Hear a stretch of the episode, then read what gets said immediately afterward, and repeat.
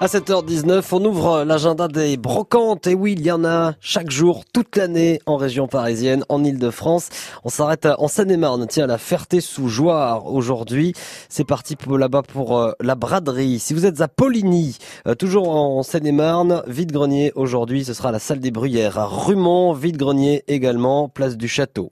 Faisons un tour dans l'Essonne. À Lina, il y a une brocante vide-grenier aussi aujourd'hui. C'est exactement la même chose à hier. Et puis, euh, dans le Val-de-Marne, à Vincennes, un vide-grenier euh, vous attend. Attention, hein, attention aux chaleurs, attention, il fait chaud, vous prenez de l'eau avec vous, vous y pensez.